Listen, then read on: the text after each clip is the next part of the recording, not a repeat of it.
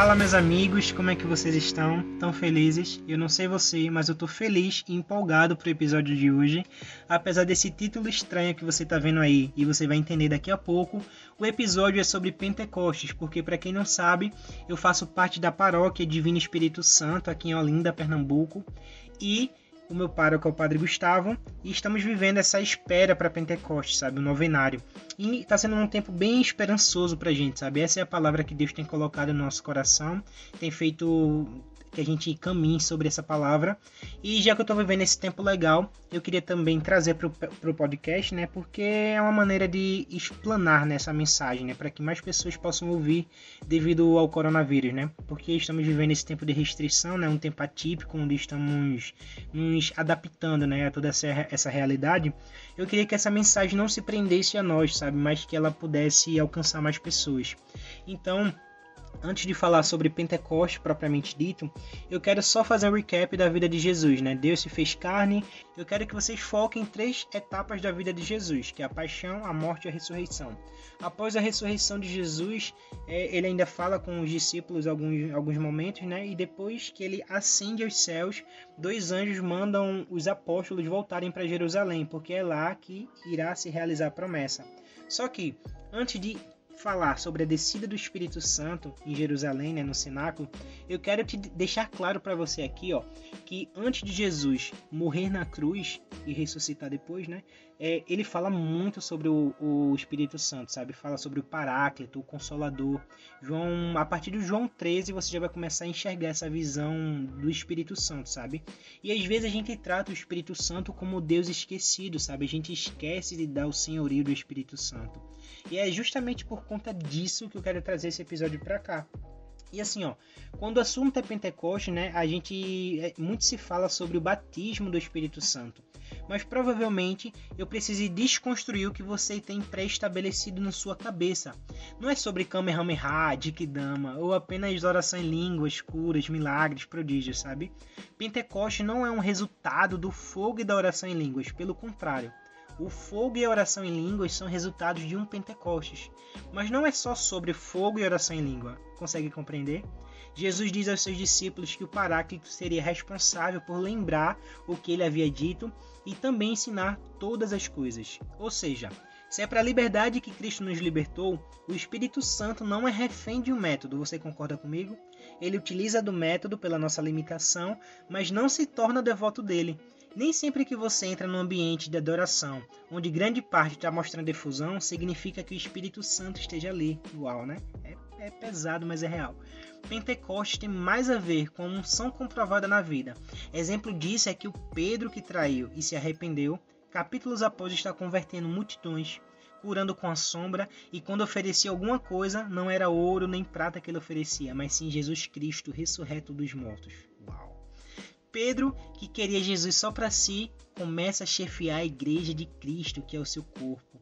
Então, meus amigos, para que um Pentecoste de verdade aconteça é necessário arrependimento e unidade, sabe? Mas só alcança o arrependimento e a unidade aquele que medita sobre a paixão, morte e ressurreição de Cristo.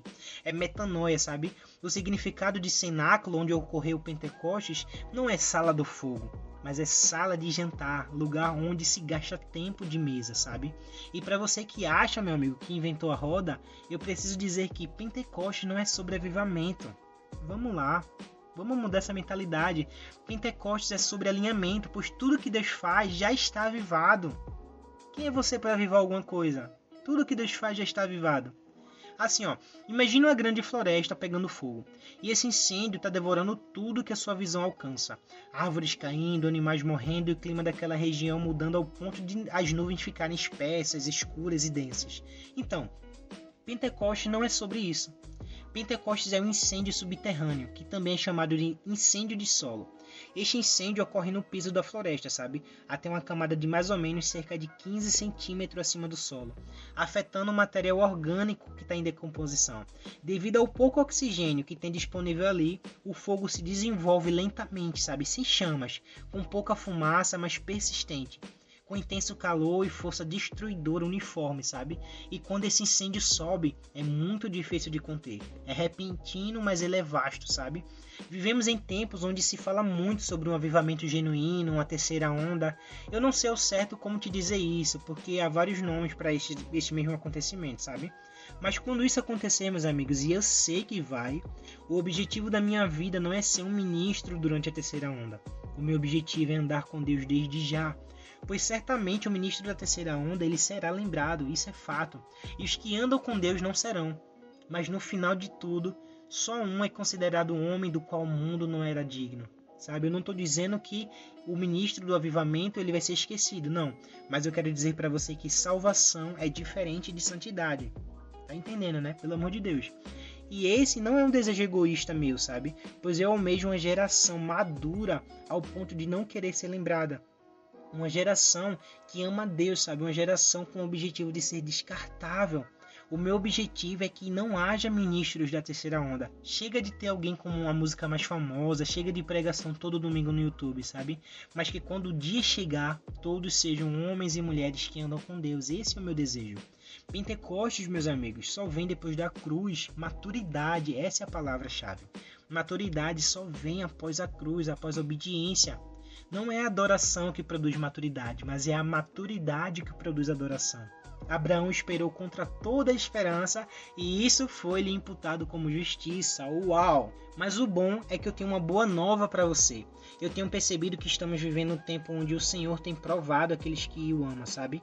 E nesse tempo, Deus quer homens comuns e eu tenho que abrir um parênteses para dizer que essa mensagem tem consumido meus dias. Eu estou construindo meu primeiro e-book em cima disso. E talvez um dia esse e-book seja publicado, né? Hora daí, que hora daqui. E se for da vontade de Deus, eu vou publicar ele. Mas enfim.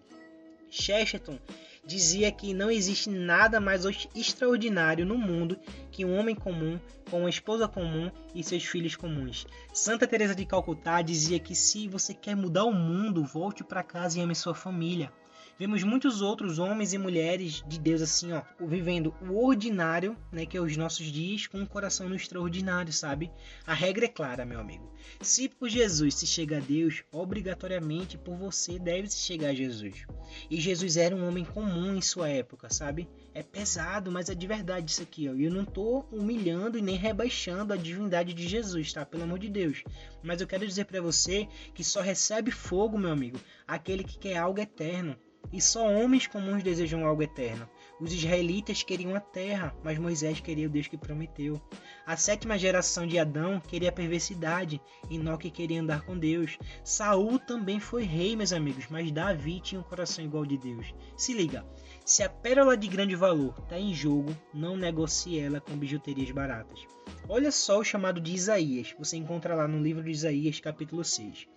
No ano da morte do rei Osias, eu vi o Senhor sentado num trono muito elevado. As franjas de seu manto enchiam o templo. Os serafins se mantinham junto dele. Meu Deus do céu. Cada um deles tinha seis asas. Com um par de asas velavam a face, com o outro cobriam os pés e com o terceiro voavam. Suas vozes se revezavam e diziam: Santo, Santo, Santo é o Senhor Deus do universo. A terra inteira proclama sua glória. A este brado as portas estremecerem seus gonzos e a casa encheu-se de fumo. Ai de mim, gritava eu. Estou perdido porque sou um homem de lábios impuros e habito com um povo de lábios impuros. E entretanto, meus olhos viram o rei, o Senhor dos exércitos. Porém, um dos serafins voou em minha direção. Trazia na mão uma brasa viva que tinha tomado do altar com uma tenaz. Aplicou-a na minha boca e disse: Tendo esta brasa tocado os teus lábios, teu pecado foi tirado e a tua falta apagada. Meu Deus. Observações muito claras nesse texto. Isaías se considerava um homem comum e pior, um homem de lábios impuros. E uma brasa viva que estava no altar tocou os lábios de Isaías. Mas apesar de ter sido serafim que trouxe essa brasa, e lembrando que serafins são seres de fogo, esse mesmo serafim precisou de um objeto para tocar na brasa. O que isso quer dizer? Quer dizer que o fogo que estava na brasa era maior que o fogo do serafim. E os lábios de Isaías tocaram naquela brasa viva que possuía vida e abundância, meus amigos. Uau! O que precisamos não são novas pregações, boas canções. O que precisamos hoje é de pessoas como Jesus, sabe? Pessoas comuns. O Pedro que possuía dons do Espírito e também chefiou a Igreja de Cristo foi o mesmo Pedro que foi reconhecido pela empregada se aquecendo na fogueira enquanto Jesus era julgado. Ou seja, Pedro era um homem comum, não se diferenciava em nada dos outros da sua época, pelo menos na primeira visão, você me entende, né? Eu, eu acredito assim, ó, piamente que o Senhor faz novas todas as coisas. Mas eu observo que a igreja, enquanto pessoa, está se tornando secular como a nossa geração é. Secular não é o, o famigerado esposa de, né, da internet. Secular é a mentalidade. Por exemplo, o estudo das gerações explica que vivemos numa geração onde uma música vira hit e depois de um mês, dois meses, a música some, sabe? Porque estamos sempre consumindo algo novo a nossa geração está consumindo e produzindo coisas freneticamente, sabe? Coisas novas. E eu não sou contra isso, tá? Pelo amor de Deus. Eu só acho que a gente precisa canalizar e centralizar isso em Cristo. Porque se eu fosse contra isso, eu não estava produzindo podcast, né? Você vai concordar comigo. O tempo todo a nossa geração está atualizando o feed do Instagram para conseguir conteúdo novo, sabe? E a igreja está se assemelhando a isso. Hoje quem faz sucesso é a Colo de Deus, amanhã é o Alessandro Vilas Boas, depois a Shalom, depois o Ministério Quando na verdade, antes dessa tecnologia atual, uma pregação era pregada do mesmo modo 500 vezes, e nas 500 vezes incendiava os corações. Hoje, se eu tenho uma pregação sobre tal tema no YouTube, eu jamais posso imaginar em pregar essa mesma coisa porque as pessoas já viram e aquilo não queima mais o coração delas. Tá me entendendo? E eu digo para vocês com convicção que não é tempo de pregar coisa nova, mas é um tempo de queimar com doutrina que já temos. Retornar para o simples. Simples não é sinônimo de raso. O evangelho para o novo tempo é o mesmo de dois mil anos, meus amigos. O mesmo de Agostinho, Clemente, Tito, Timóteo, João, Francisco, Guida, Teresa de Calcutá, João Paulo II e muitos outros. O evangelho precisa incendiar como um fogo que a gente tenta conter, mas não conseguimos porque arde os ossos, como diz, diz Jeremias. Mas hoje nós atribuímos isso ao ministério, ao LED, no fundo, ao ambiente de adoração lotado. E francamente, isso está errado, sabe? Vivemos numa geração também que é, é preciso estar tá sempre explicando o que se é falado. Se eu apoio alguma ideia da direita, eu sou bolsominion. Se eu apoio alguma ideia da esquerda, eu sou comunista. Se eu pronuncio tal coisa publicamente, eu tenho que deixar bem claro que eu não penso daquele modo, porque se eu, senão eu sou cancelado, sabe? Se eu falo da graça, eu preciso deixar claro que não estou falando da hipergraça. Se eu falo que a lei é boa, eu preciso deixar claro que eu não sou legalista. Se eu falo que o reino de Deus é dos pobres, como o próprio Jesus falou, eu preciso deixar claro que não tem problema em ter dinheiro e fazer investimentos. Você percebe que, seja lá o que eu fale, as pessoas se esqueceram de se tornarem comuns, de se tornarem simples, sabe? Eu não sou teólogo nem estudante afinco de escatologia, mas eu sei te dizer que há uma diferença entre os últimos dias e o último dia, e que do mesmo modo que começou vai terminar, meus amigos, nas casas. Precisamos de raízes, se você me ouve nesse podcast e convive comigo, você vai ver que as frases de efeito são as mesmas, que o entendimento bíblico é o mesmo e o entendimento de igrejas é o mesmo, sabe? Não existe diferença na minha pregação na igreja e os episódios desse podcast. E eu faço isso sem medo de ser cancelado, sabe? Sem medo de parecer chato e repetitivo. Afinal de contas, a pregação do Batista, a pregação de Jesus e a pregação dos apóstolos era a mesma. Arrependei-vos e crede que o tempo está próximo. E por favor, não considere esse episódio como eu sendo o doutor, sabe? Não, não, não, por favor. Não é, não é exposição de caminhos errados. Também não quero bater em ninguém tá mais para uma exortação isso aqui, sabe? Uma conversa franca até. Um discipulado é baseado em dizer: isso se parece com Cristo, isso não se parece com Cristo, sabe? Eu trato esse podcast aqui, ó, mais como discipulado, sabe? A pregação de Pedro, mesmo após o Pentecostes, era dizer que vocês mataram Cristo que o Pai enviou. E ele não dizia isso por ser melhor que os ouvintes, mas ele desejava corrigir o erro deles, simples, dizendo que o mesmo sangue que derramaram se tornou expiação dos nossos pecados. E eu não desejo, meus amigos, também que todos sejam teólogos, sabe? Eu só desejo que sejam profundos. Ponto. Tem gente que quer fazer fogo quando na verdade o fogo já está aceso. Tem outra parte de pessoas que, quando é ofendido, sabe, vai para o Twitter, vai para o WhatsApp se justificar quando o relato que temos no livro de Atos dos Apóstolos é que, quando foram açoitados, eles saíram louvando a Deus porque foram dignos de açoites por Deus. Uau! Jesus fala que desde os dias de João Batista o reino de Deus é dos violentos, o reino é, é, é trazido né, com violência. Mas vem cá, quão violento você é em guardar aquilo que recebeu de Deus? Quão violento você é em ser comum? Quão violento você é em ser um homem comum, com uma esposa só, com dois filhos, um carro, um emprego e um grande amor por Jesus? Só. Quão violento você é para considerar tudo como esterco pelo bem supremo do conhecimento de Jesus Cristo? Quão violento você é em levar o fogo de Pentecostes para sua casa, sabe?